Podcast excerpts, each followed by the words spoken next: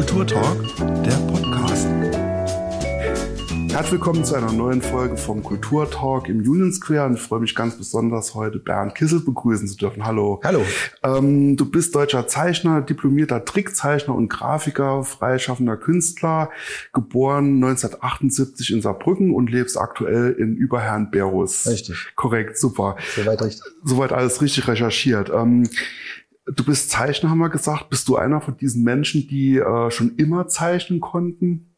Oder hast du dir das mühsam beigebracht? Vor allen Dingen wollten. Also ich wollte immer schon zeichnen. Das ist schon durchaus, äh, äh, also man hat ja keine so frühen Erinnerungen, aber ich weiß, dass mich Zeichnungen und Zeichentrickfilme relativ früh fasziniert haben, dass ich versucht habe, das nachzuzeichnen.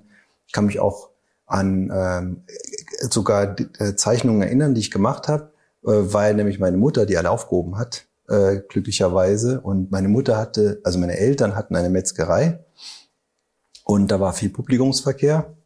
Wahrscheinlich bin ich deswegen auch Vegetarier, seitdem ich 16 bin, aber anderes Thema. Und da war viel Publikumsverkehr und hinter der Glastür beim Eingang hatte die so, ein, so eine Ecke für mich reserviert. Da waren meine Zeichnungen drauf, äh, die ich dann auf, es gab ja in den Metzgereien so, so große Plakate, so schön glattes Papier, äh, und solche Stifte, mit denen man dann die Preise äh, draufgeschrieben hat. Und mit diesen Stiften habe ich dann, ich weiß interessanterweise immer Kühe oder Schweine gezeichnet, aber in mit menschlichen äh, in menschlichen Situationen, zum Beispiel als Nachrichtensprecher, warum auch immer. Und das hing dann dort und die Leute kamen rein und hat meine Mutter wahrscheinlich so gesagt, sag doch mal was. Oh, wie schön. Und, und das hat mich als als Kind irgendwie motiviert das gefällt den Leuten. Ne? Ob das jetzt geheuchelt oder, oder nett oder das ist egal, aber es hat den Leuten gefallen und ich konnte da rauslesen, dass die Zeichnungen etwas auslösen. Und äh, daran kann ich mich erinnern. Also ich habe schon sehr früh äh, gezeichnet und auch gern gezeichnet und wollte immer zeichnen. Das kann man durchaus sagen. Ja. Mhm. Was glaubst du, wo das herkommt? Also ich kenne exakt zwei Typen Menschen, die einen, die zeichnen können und die anderen, die nicht zeichnen können. äh, ich meine, heute gibt's ja im Internet Tutorials, man kann sich alles Mögliche halt anschauen, wie male ich Augen, wie ja. male ich äh, Hände und so weiter, also so die schwierigen Dinge. War das bei dir schon immer irgendwie drin oder hast du dir das, du hast wahrscheinlich damals kein Internet zur Verfügung gehabt, hast du dir das selbst beigebracht, kam es durch Kopie? Wie viel war Talent, wie viel war Fleiß? Mhm. Ja, ich glaube ja, dass so die meisten Kinder eigentlich zeichnen können und auch wollen, aber dann verliert sich das so. Dann, also dann gehen die einen eher so in Richtung Fußball und den anderen ist es vielleicht äh, zu langweilig, wie auch immer. Aber so ein Grund, Talent ist, glaube ich, immer da. Also es gibt, ich merke das auch bei meiner Tochter, also die kann wirklich super zeichnen, die ist neun, die kann wirklich super zeichnen, das sage ich jetzt mal ganz objektiv. Ähm, und die hat natürlich bei mir Tricks schon abgeguckt. Die hatte ich damals nicht, weil man Bilder vergleicht. Also als ich neun war, da sind Welten dazwischen. Weil das ist genau, was du sagst. Man kann da schon so äh, heutzutage mit diesen Tutorials und sowas oder auch jemandem was zeigen, wirklich viel nochmal rausholen. Aber es war bei mir nicht so. Kopie war durchaus ein Thema. Also das macht ja irgendwie jeder Butterbrotpapier und irgendwas äh, nachgezeichnet. Aber ähm, ich habe da sehr viel äh, Zeit mit verbracht. Und ich glaube, das ist das Geheimnis, äh, dass man einfach viel Zeit damit verbringt. Und ähm, wenn ich sage, dass viele Kinder interessiert sind, es ist äh, auch ein, eine Mischung aus äh, Ausdauer und Beobachtungsgabe. Und das ist, glaube ich, eins ein ganz wichtiger Aspekt, den man nicht vernachlässigen soll. Man muss, man kann zwar irgendwelche Tutorials schauen, um zu verstehen, wie man etwas zeichnet, aber man muss es selbst auch beobachten und selbst nachvollziehen können. Wie ist denn das aufgebaut oder oder ähm, wenn man Gesichter zeichnet, daran kann ich mich zum Beispiel auch erinnern, dass ich ganz früh schon versucht habe, Figuren zu zeichnen, die den Leuten auch ähnlich sehen. Also sprich Karikaturen. Ich kannte das Wort wahrscheinlich noch nicht, aber ich wollte, dass da so eine Ähnlichkeit ist. Und das auszuprobieren und zu beobachten. Der hat so eine Nase, der hat ein Bart, eine Brille, wie auch immer. Und das versuche ich auf das äh, Blatt zu übertragen. Das gehört auch noch dazu, glaube ich. Und wenn man die so zusammenbringt, die einzelnen Dinge, dann, dann wird was draus. Aber dass es so vom Himmel gefallenes Talent ist, was wirklich nur ein paar auserwählte Menschen haben, das, das glaube ich so nicht. Ähm, ich glaube wohl, dass man irgendwas hat. Und ähm, ich sehe das ähm, ja vielleicht sogar spirituell. Wenn man es hat, dann sollte man auch dafür sorgen, dass was draus wird. Mhm. Das war so mein Ding. Also das, äh, wenn ich das schon kann, dann versuche ich jetzt auch dann mit diesem Geschenk, ich will das gar nicht jetzt äh, wissen, woher das kommt, aber daraus irgendwas machen. Das war so tatsächlich schon ganz früh da. Mhm. Also der Heilige Geist, ein bisschen Übung und so weiter äh, haben so sehen wir gern. beigetragen. Äh, was dann noch dazu kommt, ist der Stil. Also Asterix und Obelix äh, erkennt man sofort, Lucky Luke, alle sehen unterschiedlich aus. Wie hast du deinen Stil gefunden? Naja, ist zwar recht langweilig, aber diese beiden äh, waren sehr, sehr große äh, äh Einflüsse. Äh, Uderso sowieso und äh, Morris ähm, mit, mit seinem lockeren Strich dann noch dazu. Äh, das hat mich schon doch sehr fasziniert, ohne dass ich das mh, hm, bewusst jetzt so wahrgenommen habe. Dann äh, Trickfilme auch, das war so parallel. Also Film an sich, Trickfilme dann wiederum speziell und Comics, diese, diese Mischung, das war so meine Inspiration. Und klar, dann äh, orientiert man sich dann an den äh, Vorbildern, wobei ich denke, ich bin ganz froh, dass das nur so wenige waren, weil wenn ich schaue, mit was man dann heute bombardiert wird, ähm, an Filmen, an Stilen, an verschiedenen, dann verliert man sich vielleicht da drin und ähm, findet auf der anderen Seite viel mehr äh, Inspiration. Das mag sein, aber ähm, ich glaube, für mich war es, für meinen Fall war es ganz gut, dass da relativ, dass das überschaubar war, was da so an Angebot da war. Hm. Früher gab es in dem Sinne auch keine Comicläden, sondern man hat das im Zeitschriftenhandel ja. gekauft. Und da war die Auswahl, gut, Marvel gab es vielleicht noch äh, dann relativ begrenzt. Ne? Genau, mein Cousin, der hatte Sup Superman und Batman Comics. Das äh, war dann auch nochmal alles. Ja. Also sehr beschränkt so am, an der Sportbilly, ich habe immer Sportbilly Comics mir äh, angeschaut, warum auch immer. Ähm, mit 14 Jahren hattest du dann schon deine erste Veröffentlichung in der Saarbrücker Zeitung gehabt. Ähm, also man hat ein Talent äh, erkannt. Äh, wie kam es dazu? Das waren Karikaturen, glaube ich. Ja, genau. Ja. Genau, da kam nämlich doch noch ein anderer Einfluss äh, dazu, nämlich irgendwann, ähm, so mit 12, 13 oder so, ähm, gab es im, im Fernsehen eine deutsche Version von Spitting Image, diese äh, Karikaturpuppen, die Prominente und Politiker da irgendwie nach gemacht haben, die Stimmen auch. Und das hieß Hurra Deutschland. Es mhm. gab nicht so viele Folgen davon. Und als ich das gesehen habe, war ich total geflasht, weil das waren, das war witzig gemacht, das waren Karikatur, lebende Karikaturen, die sahen den Leuten auch noch ähnlich, die, die Stimmen waren so ähnlich. Und dann habe ich auch äh, durch die Saarbrücker Zeitung damals ähm, Horst Heitzinger entdeckt, äh, einen Karikaturist, politischer Karikaturist, äh, der jetzt gerade vor einem Jahr oder so aufgehört hat mit 80. Und äh, dann habe ich das entdeckt und äh, mir dann auch Gedanken über die Themen gemacht, diese politischen Themen, die da irgendwie ähm, auf den Punkt und überspitzt und wie auch immer ähm, da gezeigt wurden. Und dann hat mich das so interessiert, dass ich da äh, auch mal versucht habe, das so zu zeichnen und habe dann einfach ähm, der Saarbrücker Zeitung, da, damals gab es noch nicht äh, äh, die ÖTV, sondern öffentlicher Dienst, äh, wie, nein, umgekehrt, das hieß ÖTV, glaube ich, damals, weiß nicht mehr. Also es gab jedenfalls, schon lange her, 94 oder so, 92 war das, da gab es einen Streik. Und dann habe ich diesen Streik, äh, der war ziemlich groß, und habe ich den als, ähm, als Thema genommen und da was zugezeichnet. Äh, und das dann einfach naiverweise an die Saarbrücker Zeitung geschickt, eingetütet hingeschickt. Und dann hat sich jemand gemeldet und hat äh, meine Klasse damals und mich eingeladen, die Zeitung zu besichtigen und äh, das war übrigens interessant, das war so der Übergang, äh, da, da war alles noch von Hand gemacht, die haben noch äh, nichts Digitales da gehabt. Aber es, man merkte schon, da, da, da tut sich was. Und dann haben wir das besichtigt und die haben mir angeboten, für diese Aluja-Ausgabe ähm, auch solche Zeichnungen zu machen. Politische Art oder so, äh, wenn die Uhr umgestellt wird oder die Ferien zu Ende sind oder sowas. Und so fing das dann an, ja. Und dann haben die das gedruckt. Und da war ich natürlich super stolz, dass das, was ich da gezeichnet habe, ähm, schon irgendwie äh, eine Veröffentlichung. Dann gab es irgendwie 50 Mark dafür, das war auch nicht schlecht. ähm, wobei ich da wahrscheinlich vieles in Stifte und ähnliches investiert habe. Und ähm, so äh, hat das dann seinen Lauf genommen. Das hat dann, ich weiß nicht mehr genau, ein, zwei Jahre lief das, vielleicht auch drei kann ich mich gar nicht mehr so erinnern. Und ab und zu in regelmäßigen oder unregelmäßigen Abständen kamen dann was, auch mal politische Sachen, wo irgendein Bürgermeister irgendwas gemacht hat und das wurde dann auf, äh, aufgegriffen und äh, mit der Spitzenfeder und so. Ähm, da war ich relativ unbekümmert, muss ich sagen. Weil mit 14, 15 sieht man das noch alles ein bisschen äh, mutiger vielleicht. Mhm. ja, das war so die erste Veröffentlichung. Mhm.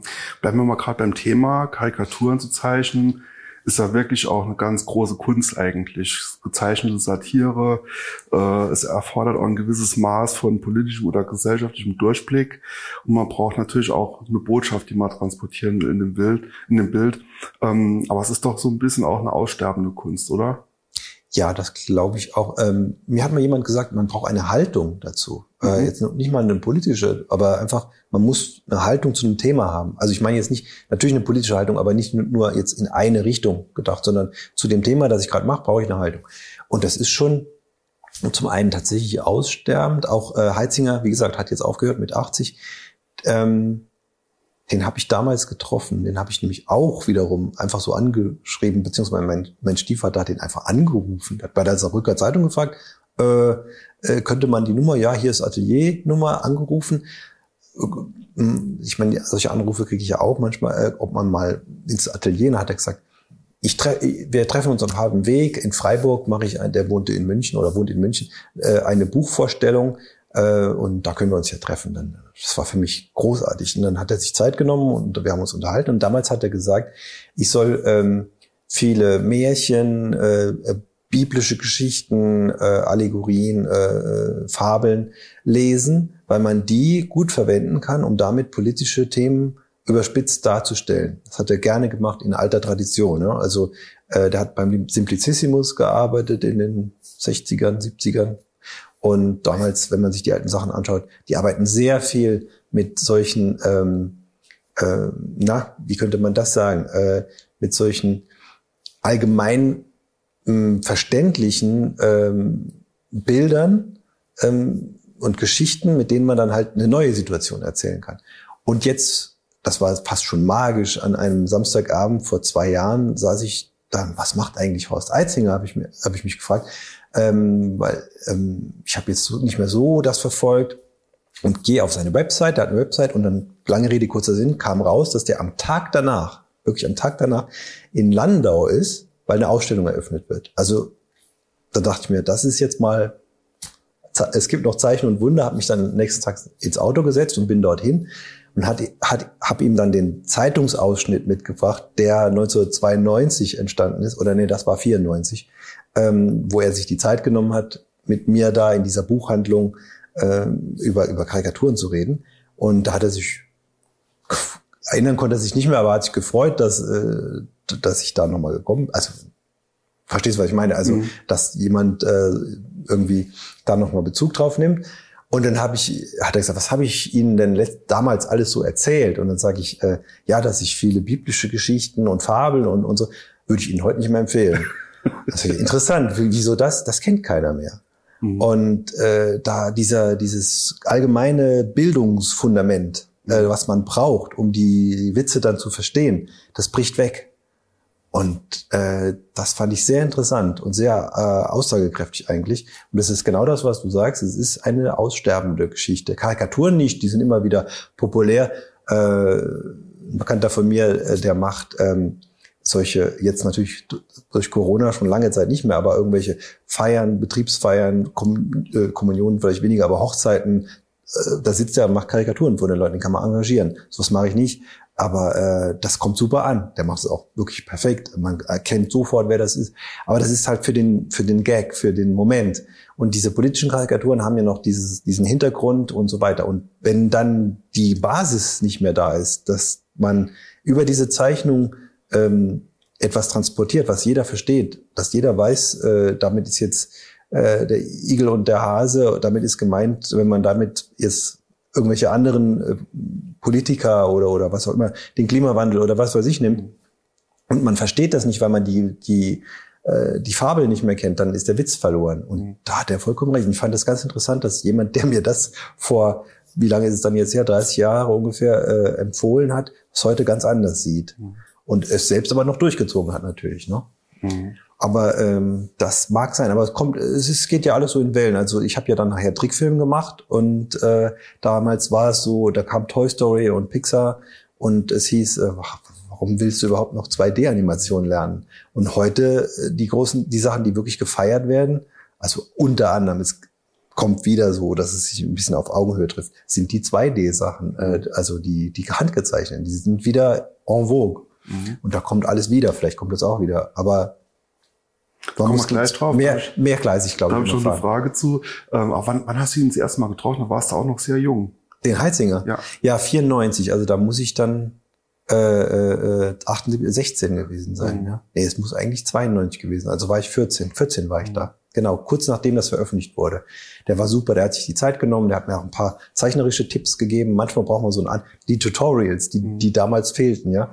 Ähm, die hat der mir, also es war, gefühlt waren das äh, drei Stunden Gespräch. In Wirklichkeit hat er sich eine halbe Stunde mit mir in der Cafeteria unterhalten. Und das war aber für mich wirklich ganz, ganz groß. Ja. Da gab es noch einen Zeitungsbericht dazu. Das heißt, äh, schon sehr jung hast du gewusst, was du eigentlich machen willst. Ne? Also ich meine, also mit 14 hatte ich andere Interessen, da wäre ich jetzt nicht irgendwo hingefahren nach Freiburg, um äh, einen Zeichner kennenzulernen oder so. Ja, also das kann man schon sagen, wobei es in diesem Bereich, also dass ich Zeichner werden wollte, war schon klar. Mhm. Aber welche Ausprägung das jetzt haben soll, das war noch nicht so ganz klar. Weil, wie gesagt, ich habe mich für Comics interessiert, für diese Karikaturen, für Trickfilme oder Illustrationen, solche Fantasy-Illustrationen, so nerdige Sachen. Das mhm. hat mich schon auch immer interessiert. Aber dass es nachher in eine Richtung geht, wo ich dann wirklich auch alles machen kann, das hätte ich gar nicht gedacht. Mhm.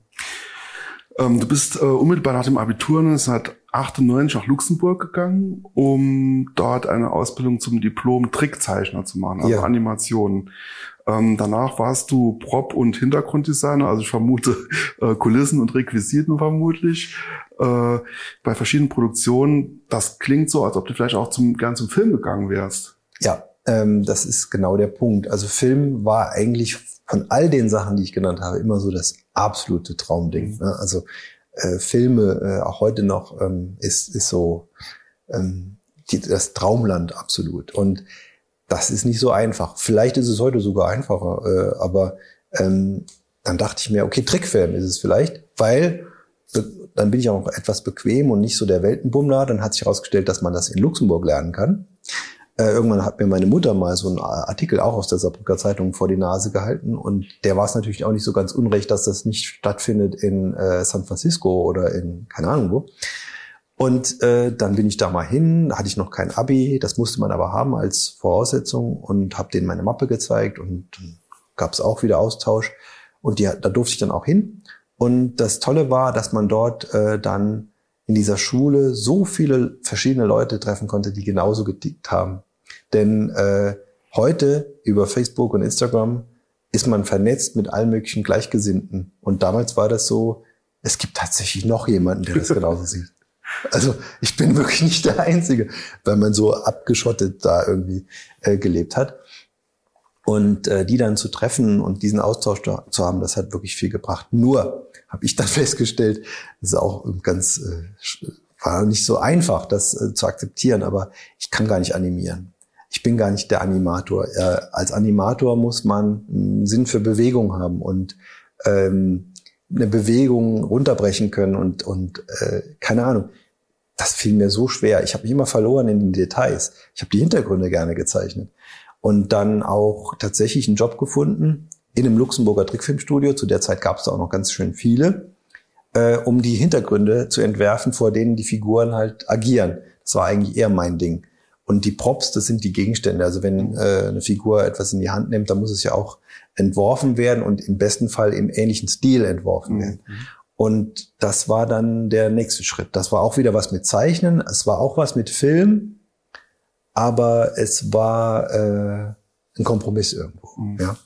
Also mehr so genau. Konzeptart oder in die Richtung. Ja, das war ähm, auch was, was mich interessiert hat. Das habe ich zwar nie in dem Trickfilmstudio gemacht, weil das, na, nie kann man nicht sagen, aber es war selten, weil äh, wir haben dafür amerikanische Firmen in den meisten Fällen gearbeitet, die alles schon fertig hatten und wir waren dann diejenigen, die das sozusagen ähm, weiterführen sollten. Also die Kreativität hielt sich in Grenzen, was auch dazu einer der Gründe war, warum ich dann irgendwann aufgehört habe. Okay. Ähm, ja, du hast eben schon erwähnt, du warst lange Zeit bei der Saarbrücker Zeitung. Dort hast du über 100 Folgen der Saarlegenden veröffentlicht, äh, die dir auch natürlich hier eine große Popularität äh, eingebracht haben. Für alle, die das nicht mehr kennen, was war das? Genau, das war auch der Rettungsanker aus dem Trickfilmstudio. Das passt also gerade zeitlich super, ähm, denn ich habe dann gemerkt, hm, äh, dieses, also die Trickfilme, das waren haupt, hauptsächlich auch so Serien äh, und ich sagte immer, wir haben die, die Lücken gefüllt zwischen den Werbeblocks. Mhm. Ähm, und da wurden auch in den Werbeblocks ähm, Spielsachen äh, beworben, die in der Serie äh, gesehen werden sollten. Also man, dann fühlt man sich schon ein bisschen, naja, am Anfang der Karriere sowas, naja. Und dann dachte ich mir, ich brauche einen Rettungsanker. Und irgendwann saß ich im Stau und dachte mir, was, was, was gibt's denn noch? Es gibt, ich interessiere mich für Comics, ich interessiere mich für ähm, Fantasy-Geschichten, ähm, Märchen, Sagen und Legenden. Und irgendwie als Saarländer hat man eh so einen gewissen, so ein gewisses Lokalkolorit, äh, was äh, oder Lokalpatriotismus äh, so verinnerlicht. Und dann kam mir die Idee, diese Sachen zu kombinieren. Und dann habe ich mal geschaut, welche Sagen und Legenden es so gibt. Bin ich natürlich auf Karl Lohmeier gestoßen, der damals äh, schon vergriffen war. Also der, der Lohmeier, also diese Sagenband, den gab es nur noch im Antiquariat. Und dann habe ich den aber aufgetrieben und Tests gemacht und auch wiederum einfach der Saarbrücker Zeitung vorgestellt. Und da bin ich auch heute noch einfach groß, äh, wirklich dankbar, dass, ähm, dass ich eingeladen wurde. Die haben sich die Sachen angeschaut. Die hatten noch nie Comics in der Art äh, gedruckt. Es ging halt drum, die Sagen in Comicform ähm, zu zeichnen. Und zwar habe ich mich selber limitiert auf eine Seite. Mhm. Und ich wollte an der Geschichte nichts ändern. Ich wollte zwar durch die Zeichnung etwas vielleicht unterstützen oder konterkarieren oder wie auch immer, aber nicht den Schluss ändern oder, oder Hauptstrang der Geschichte vielleicht etwas kürzen, aber nichts ändern. Und ja, es war am Anfang nicht so ganz klar, die haben sich vielleicht auch nicht so getraut, weil es noch nicht so viel Comics gab. Aber doch, der Redakteur, Herr Oliver Schwombach, hat sich dann doch ähm, dazu bereit erklärt, zehn Stück zu machen, wofür ich immer wirklich heute noch dankbar bin. Und dann kamen die zehn und die kamen wirklich gut an, muss man sagen weil äh, das war in der Samstagsausgabe, das ist eh eine besondere Ausgabe und die Leute hatten Zeit und konnten sich das anschauen und äh, ich habe mir auch wirklich sehr viel Herzblut reingelegt, äh, dass alles auch sehr authentisch aussieht. Wenn es um irgendwelche Orte gab, die es heute noch gibt, dann sollten die auch wirklich so aussehen.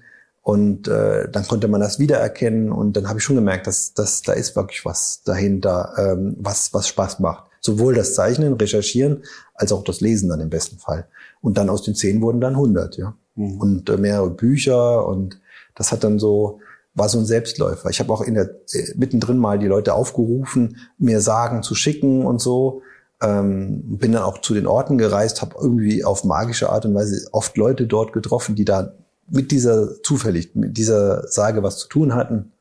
Äh, ein, ein Schreiner, der eine Sense nachgebaut hat, die in der Geschichte äh, wichtig war, solche Dinge. Und mhm. das waren ich weiß gar nicht, wie lange das lief, ein Jahr oder anderthalb, aber es waren halt 100 Folgen mit, mit ein paar Pausen dazwischen, Sommerpause oder sowas. Ähm, und das war fein. Und dann, ja, ähm, war, war die Tür geöffnet für eine zweite Serie sozusagen, ja. Mhm. An dieser Stelle nochmal herzlichen Dank an Oliver Schwambach. ja, wirklich, muss man, muss man ja. sagen. Ähm, 2016 hattest du dann äh, einen Preis bekommen für die beste literarische Münchhausen-Adaption. Äh, warum gerade dieser Stoff? Ja, Münchhausen, also dazwischen gab es noch das Saarland-Album, was mir ja. sehr am Herzen lag, weil es so ähm, die, die Geschichte des Saarlandes so ein bisschen ähm, ausgeleuchtet hat, so nach dem Zweiten Weltkrieg bis nah in die 70er, es gab auch eine Geschichte in den 90ern. Und da waren viele meiner ähm, Familiengeschichten drin. Ja, mein Ziehvater, der war äh, Jahrgang äh, 32, der hat sehr viel erlebt äh, und sehr viel erzählt und das wollte ich immer mal festhalten und das floss da so ein. Und diesen Comic hat jemand gesehen, ähm, der dann bei Carlsen Comics äh, Redakteur wurde. Und der hat sich gesagt, Mensch, mit diesem Zeichner würde ich gerne mal zusammenarbeiten.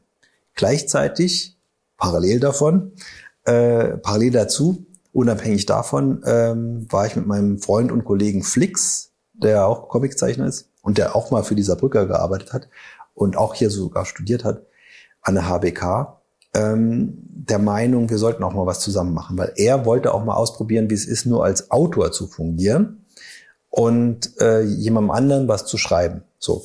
Und dann haben die beiden mal irgendwann zusammengesessen und über Projekte äh, gesprochen. Und da meinte der Klaus Schikowski von Carlsen, ich würde gerne mal mit diesem Bernd Kissel da zusammenarbeiten. Und dann sagte Flix, den kenne ich. und ich würde gerne auch mal mit dem was machen.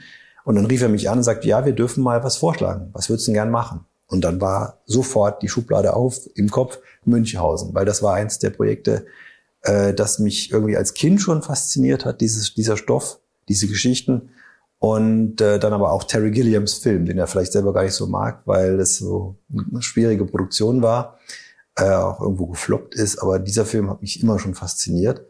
Und dann kam das zustande. Ja, dann machen wir Münchhausen. Und dann haben wir das äh, überlegt, wie, wie ziehen wir das auf? Ich hatte eine Idee und dann, ähm, also nicht eins zu eins zu erzählen, sondern eher eine, eine Version davon. Und dann kam aber Flix auf die wirklich geniale Idee, das mit äh, äh, Freud zusammenzubringen. Also das Ganze vom 18. Jahrhundert ins 20. zu versetzen und zu sagen, was ist denn, wenn Münchhausen auf Sigmund Freud trifft?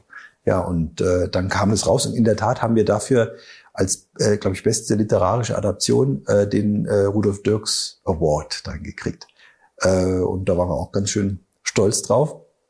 Und es gab im, äh, vor Corona war das, äh, im November 2019 äh, ähm, dann, ähm, gab es ein Theaterstück in Berlin, äh, das dieses unseren, unseren Stoff auf die Bühne gebracht hat. Und zwar auf eine ganz besondere Art. Äh, die Leute sahen aus wie die Comicfiguren.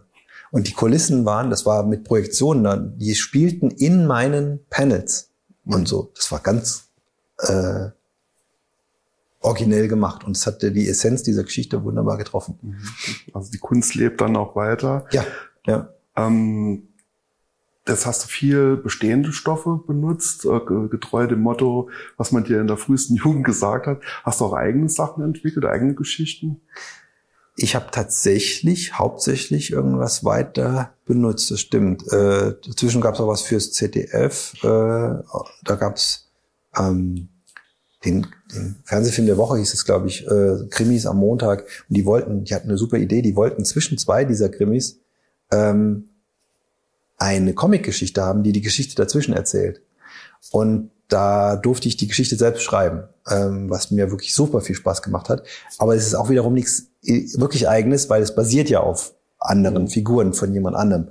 Aber äh, das, da habe ich gemerkt, dass das Schreiben der, also eigene Geschichten schreiben und die Zeichen doch so nochmal eine, eine Schippe mehr an Aufwand ist, aber auch eine Schippe mehr an Zufriedenheit bringt, weil es doch äh, nochmal eine neue Herausforderung ist. Also das würde ich auch schon gerne mal machen, was eigenes wirklich schreiben, ganz, ganz was eigenes konzipieren. Wobei, das ist ja nichts Schlimmes im Prinzip. Also jemand, der sich in eine bestehende Geschichte reinfühlen kann, das hat ja auch schon gewissen Wert. Also es muss ja nicht mal was eigenes sein. Oder wenn man euer, euer Comic adaptiert für die Bühne, also da nimmt man auch bestehende Stoff. Ne? Ich sehe ich seh das auch so. Es ist in der Tat nichts Schlimmes. Und äh, auch da ähm, gehört ja dazu, dass man das versteht. Also die, mhm. zum Beispiel die Theaterleute, die haben ja die Essenz verstanden und dann weiter was. Die haben auch Dinge geändert, wo wir gedacht, warum sind wir nicht darauf gekommen? Ne? Mhm.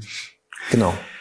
Ähm, es folgten weitere teilweise sehr unterschiedliche Projekte und das haben wir eben so ein bisschen über die Technik äh, gesprochen. Hast du dich in irgendeiner Weise auch technisch weiterentwickelt? Bist du da up to date oder bist du eher oldschool geblieben? Ähm, oder könntest du vielleicht sogar, wenn man sagt, so, es arbeite bei Star Trek, äh, bei Star Wars mit äh, einer animierten Serie, könntest du das machen oder bist du Oldschool-Zeichner geblieben? Also animieren könnte ich nix. Hm. So weder 2D noch 3D, obwohl ich einen Trickfilm-Diplom habe, aber äh, das, das könnte ich nicht. Da müsste ich mich einarbeiten. Vielleicht 3D würde mir 3D-Animation würde mir vielleicht sogar liegen. Ich habe es noch nie ausprobiert. Mhm. Aber ich bin beides. Ich bin sowohl Oldschool als auch äh, ähm, mit modernen Mitteln da äh, ausgestattet. Ich arbeite am Cintiq, also an einem ähm, Computer quasi, wo man auf den Bildschirm zeichnet. Ähm, gleichzeitig tusche ich aber die Sachen traditionell. Mhm. Also mal so, mal so. Es kommt immer aufs Projekt an. Also wenn ich Originale will, weil ich die ausstellen will oder weil die, jetzt wurden welche, von dem neuesten Projekt wurden welche versteigert mhm. äh, und sowas, dann das, das existiert ja dann dann hat man was. Hat man ja auch was eigenes. ähm, und wenn es nur digital existiert, dann ist sowas nicht, ähm, nicht machbar. Deswegen ist es tatsächlich eine Mischung. Also ich gehe normalerweise so vor, ich zeichne mit Bleistift was vor, dann scanne ich das ein, dann manipuliere ich das nochmal, indem ich was vergrößere, verkleinere, dupliziere, wie auch immer. Dann drucke ich es nochmal aus. Das ist ein ganz, ganz simpler Trick. Ähm, man druckt es aus auf einem Blatt, Blatt, Papier mit einer ganz, also es ist ganz fein ausgedruckt und zwar in hellblau. Und dann zeichnet man, dann tuscht man das, also tusche ich das äh, ganz traditionell und später ähm, der Scanner erkennt dieses Blaue nicht. Und dann erkennt er nur meine Linie. Und dann koloriere ich wieder digital. Kolorieren tue ich eigentlich immer digital. Mhm. Das ist in der Tat eine Mischung. Aber eher oldschool, auch vom Strich. Entschuldigung, vom Strich her, also so äh, äh, franco-belgisch, würde ich sagen. Das mhm. ist so mein Ding. Also das Beste aus beiden Welten, dann mehr oder weniger. Ja. Ähm, diese Aufzeichnung hier findet gerade jetzt Mitte Juni statt oder Ende Juni. Ähm, die Corona-Zahlen sind im Keller. Wie hast du das letzte Jahr erlebt? Hat sich überhaupt betroffen? Hast du es künstlerisch aufgegriffen in mhm. einer Art und Weise? Also ich brauchte mal zwei Monate, um zu verstehen, dass überhaupt Lockdown ist. Weil bei mir hat sich eigentlich ganz wenig geändert. Nee, also im Ernst, äh, ich arbeite ja zu Hause und natürlich dann äh, Familie zu Hause, das war natürlich ein Unterschied. Wobei ich, ich darf es gar nicht laut sagen, aber ich habe das sehr genossen, diese Zeit. Äh, wobei natürlich ist es klar, das soll jetzt nicht zynisch klingen. Also ich weiß, dass viele Leute darunter gelitten haben, auch äh, Restaurantbesitzer und die, die Liste ist lange. Ich bin da in einer sehr komfortablen Situation, ist mir auch durchaus bewusst. Aber mir lag das schon da zu Hause äh, zu wursteln und, und äh, die Arbeitszeiten, meine Arbeitszeiten sind eh verteilt über die Tage, also über den Tag und die Tage. Also ich arbeite eigentlich jeden Tag, aber dafür mal an dem einen Tag sehr viel, an dem anderen ein bisschen weniger und wie auch immer. Ähm, aber ich habe tatsächlich gemerkt, äh, dass, also es gab ein paar Projekte, zum Beispiel in der Comic-Salon in Erlangen, die haben äh, die Zeichner aufgerufen, ähm, Beiträge zu, äh, aus dem Homeoffice zu schicken. Da gab es äh, eine Aktion, die lief über mehrere Wochen, durfte ich mitmachen. Da gibt es jetzt auch eine Ausstellung, die läuft gerade in Erlangen. Und das, äh, ja, die, die Comics, die ja im Moment gerade äh, laufen, da haben wir das Thema ja auch äh, relativ häufig aufgegriffen. Ähm, ansonsten muss ich sagen, äh, ich glaube, das habe ich von Kollegen gehört, das habe ich jetzt sogar weniger festgestellt, auch, aber weniger. Äh, Kollegen erzählen, dass sie sehr viele Originale verkaufen im Moment. Also die Leute äh, die sich das leisten können, ähm, fahren nicht in Urlaub und investieren in Kunst. Also das mhm. scheint in der Tat im Moment so zu, zu beobachten zu sein. Wie gesagt, bei mir kam das durchaus mal vor, aber nicht so, dass ich denke, das ist jetzt wirklich, jetzt brauche ich nur noch das zu machen. Mhm. Nur noch Originale verkaufen. Also holen sich quasi einen optischen Urlaub nach Hause. Genau, richtig. das, das, um das Auge zu erfreuen. Ähm, woran arbeitest du aktuell? Was sind die nächsten Projekte? Ja, aktuell ja, die, die Känguru-Comics ist ja das, äh, das große Ding, wo ich auch ähm, wirklich Spaß dran habe. Äh, die laufen seit, äh, seit äh, Ende November 2020 auf Zeit Online. Und das ist natürlich schon eine Kategorie, die mir anfangs auch ein bisschen Schiss gemacht hat, muss ich ganz ehrlich sagen. Kannst du mal kurz erklären, worum es da geht? Genau, also Marco Kling ist ähm, der, der, der Autor der Känguru-Chroniken.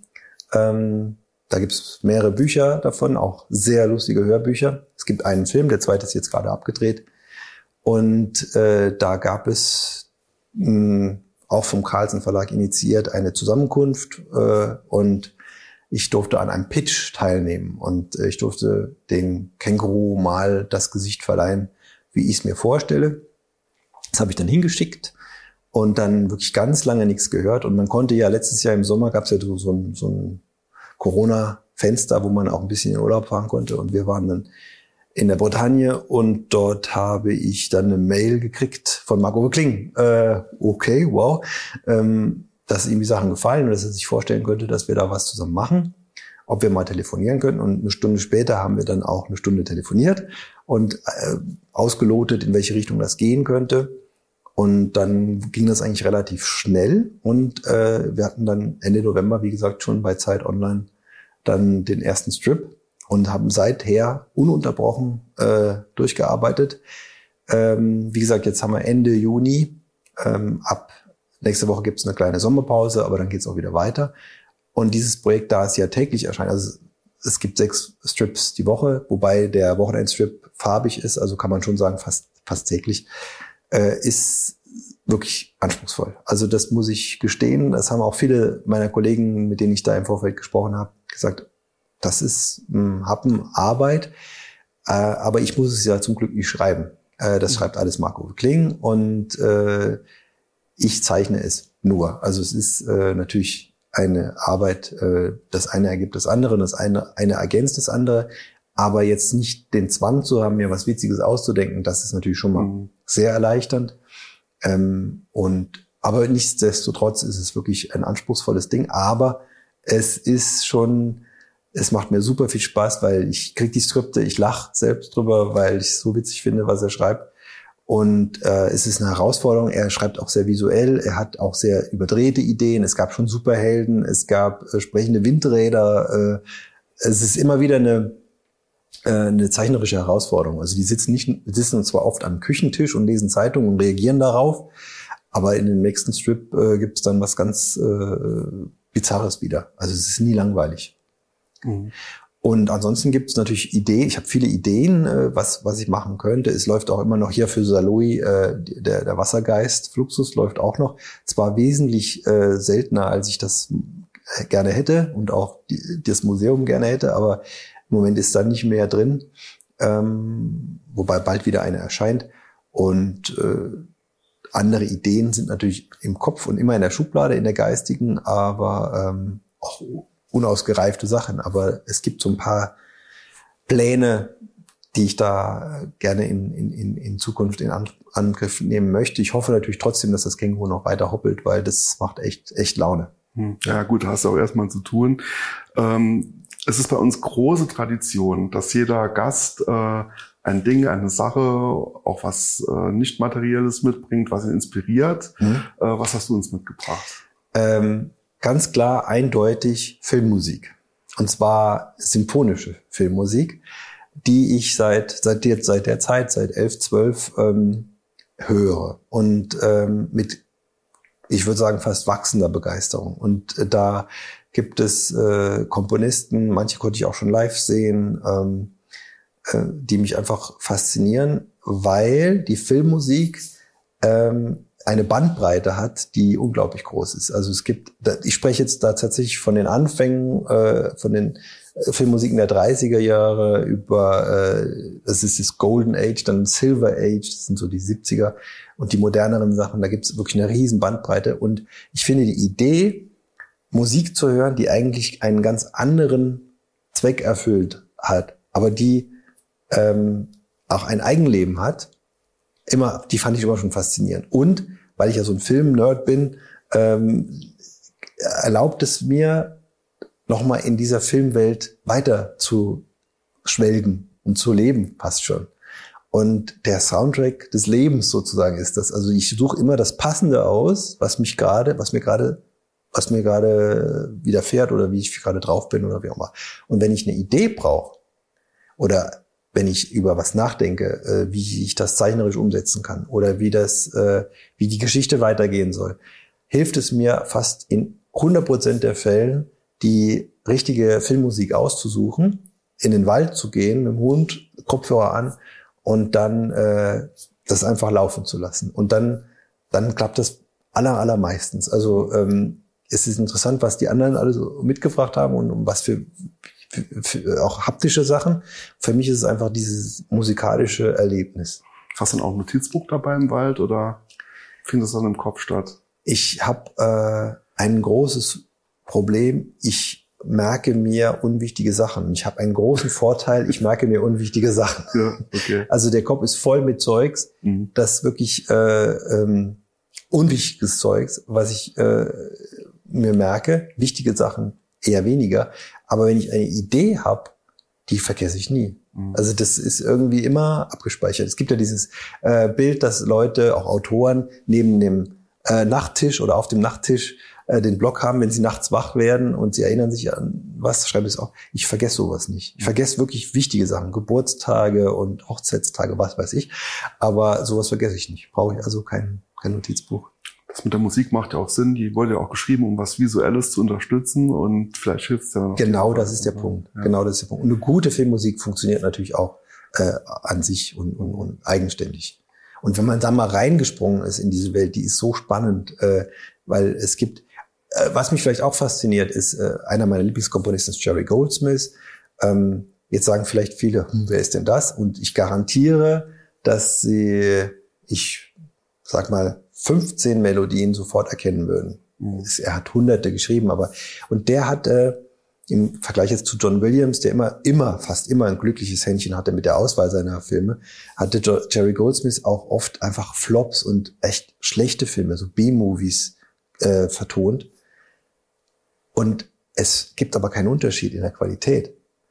Oft sind diese Filme, die ich auch nie gesehen habe eigentlich, aber diese Musiken gehören zu meinen Favoriten. Und das, dieses, dieser Punkt hat mich immer sehr fasziniert, dass jemand sein ganzes Herzblut in etwas reinsteckt, obwohl er vielleicht von vornherein weiß, das wird niemand hören. Und sowieso, Filmmusik hört fast niemand, weil man ja aufpassen muss. Und im besten Fall hört man sie auch nicht, weil sie ja im Hintergrund so äh, jemanden manipuliert.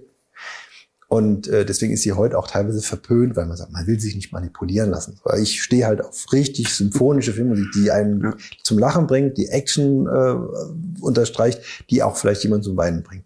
Und äh, das habe ich mir irgendwie so abgeguckt, dass ich bei Projekten, wo ich denke, ah, okay, es ist jetzt gar nicht, ich mache es jetzt wirklich, weil es für den Geldbeutel ist, trotzdem den Spaß finde, daraus das Beste rauszuholen und es so zu machen, als wäre es jetzt ein großes Ding, damit ich mich selber wohl dabei fühle. Und äh, da, Mary Poppins, ja, in every job that must be done, there is an element of fun. Und mhm. diesen Spaß zu finden, äh, gilt es, äh, also die, das gilt es zu finden und dann das nie zu sagen.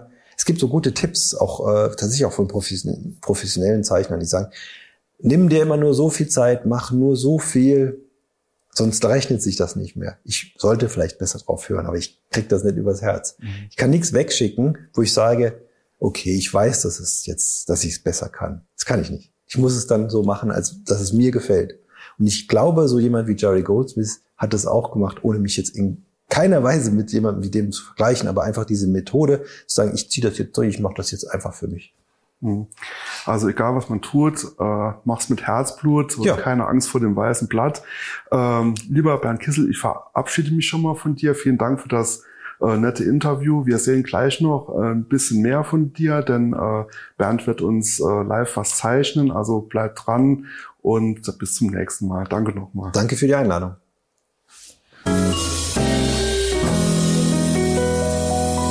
Das war der Kulturtalk. Diese Folge gibt es auch zum Ansehen auf YouTube. Wir hören uns nächsten Mittwoch wieder zu einer neuen Folge.